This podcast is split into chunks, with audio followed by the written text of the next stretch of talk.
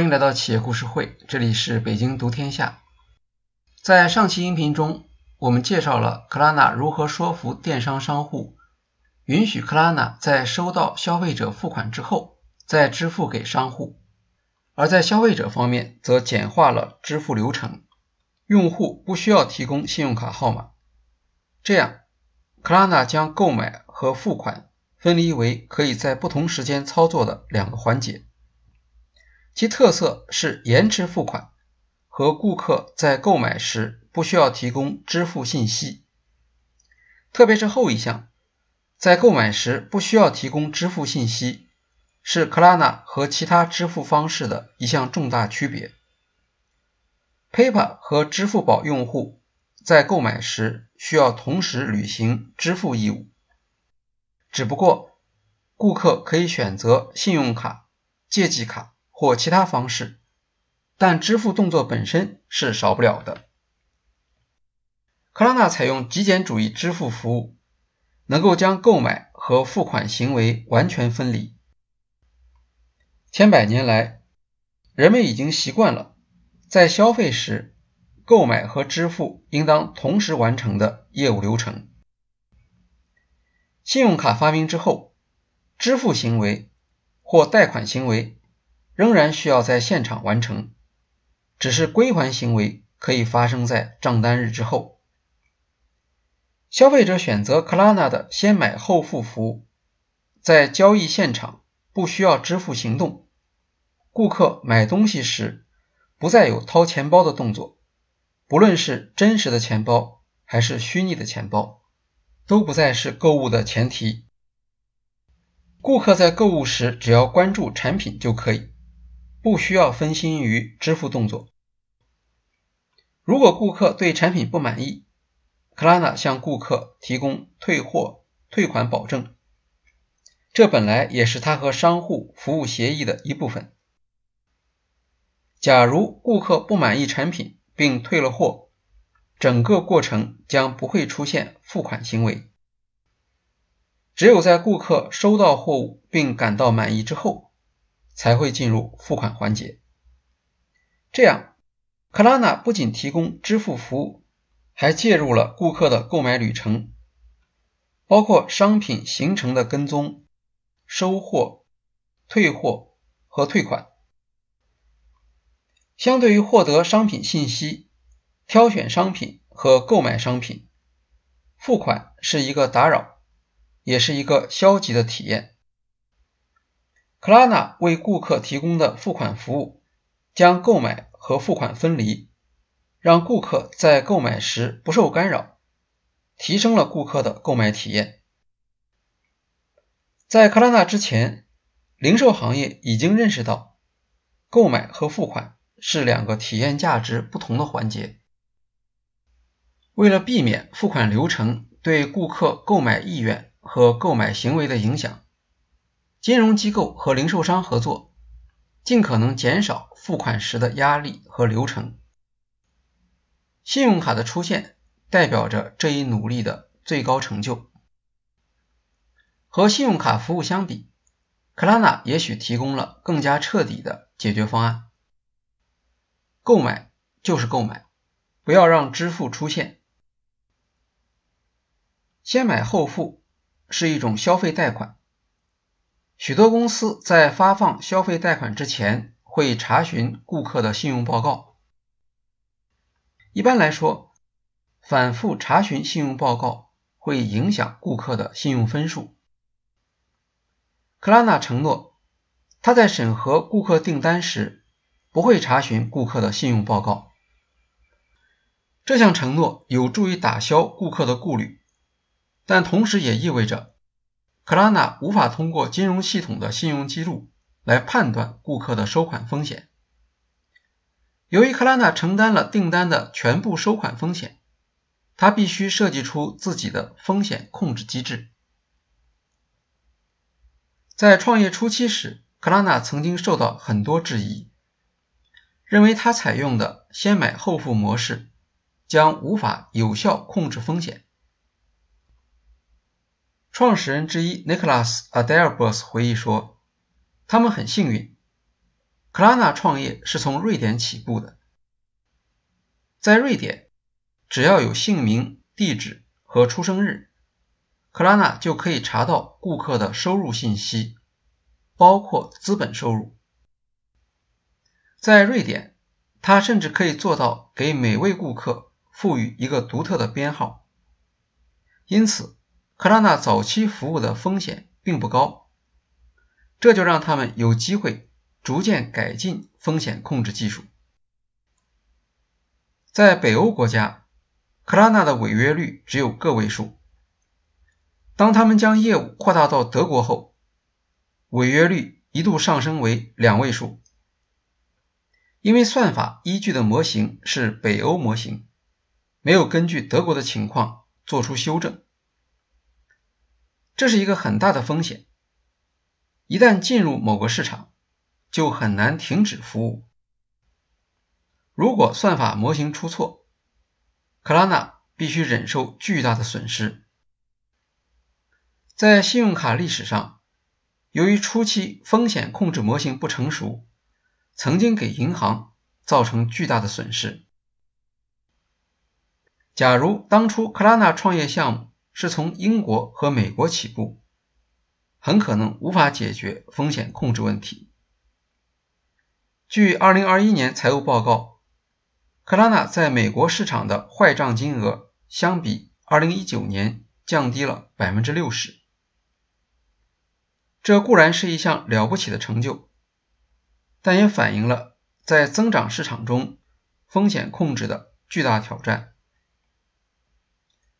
克拉纳的风险控制原理是所谓的行为分析法，也称为软信用查询。具体的做法主要是总结消费者行为规律，观察异常的消费行为。克拉纳的一项发现是，行为数据对于预测风险是非常有用的。比如，顾客购买一本有关香槟的书，它的风险级别就会低于购买一部有关啤酒的书。如果顾客使用大写字母，其风险。将高于小写字母。克拉纳从二十五个外部资源购买用户行为数据，特别是和地区有关的购买记录。在服务新客户时，通常只授予一百美元的消费限额，之后再根据消费行为做出调整，以限制风险。据克拉纳介绍。他们一共有一百四十项行为指标可以用来信用审核。如果发现异常行为，比如在非正常时间里消费，或将商品发送到一个新的地址，克拉纳会增加审核流程。这时，公司就会要求顾客提供信用卡号码。如果是小额购买，则会尽可能减少阻碍，只要确认顾客 IP 地址和邮政编码之间的一致性，就可以自动通过。这样，通过顾客分层和业务分层，保证占顾客总数百分之八十五的老顾客或低风险顾客能够获得顺畅的购买体验。只对有充分理由。判断为可疑行为的顾客，增加审核要求。这和银行的做法不同。银行倾向于在每次交易时预设怀疑立场，因为银行缺乏个性化和实时动态的数据处理能力。电商商户欢迎克拉纳将购买和付款分离的做法，在商户看来。克拉纳和银行对待交易的态度显著不同。银行的风险控制机制导致他表现出拒绝客户的姿态，除非商户愿意提供保证。而克拉纳的态度是邀请商户，让商户获得收款保证，自己承担风险，再用技术来控制违约风险。当然。克拉纳在进入新市场和接触新用户时的风险会比较高。这可能也是商户愿意与克拉纳合作的原因。从积极的角度来看，随着市场渗透水平提高，违约风险将会下降，而不是上升。克拉纳的争议之一是滞纳金，他向顾客承诺先买后付分期付款服务，不收手续费和利息。但如果顾客在支付时延期超过十天，就会向顾客收取七美元。如果顾客使用四期支付法，并且从未付款，那么累计下来就是二十八美元。考虑到有些订单金额本身比较小，滞纳金上限不超过订单金额的百分之二十五。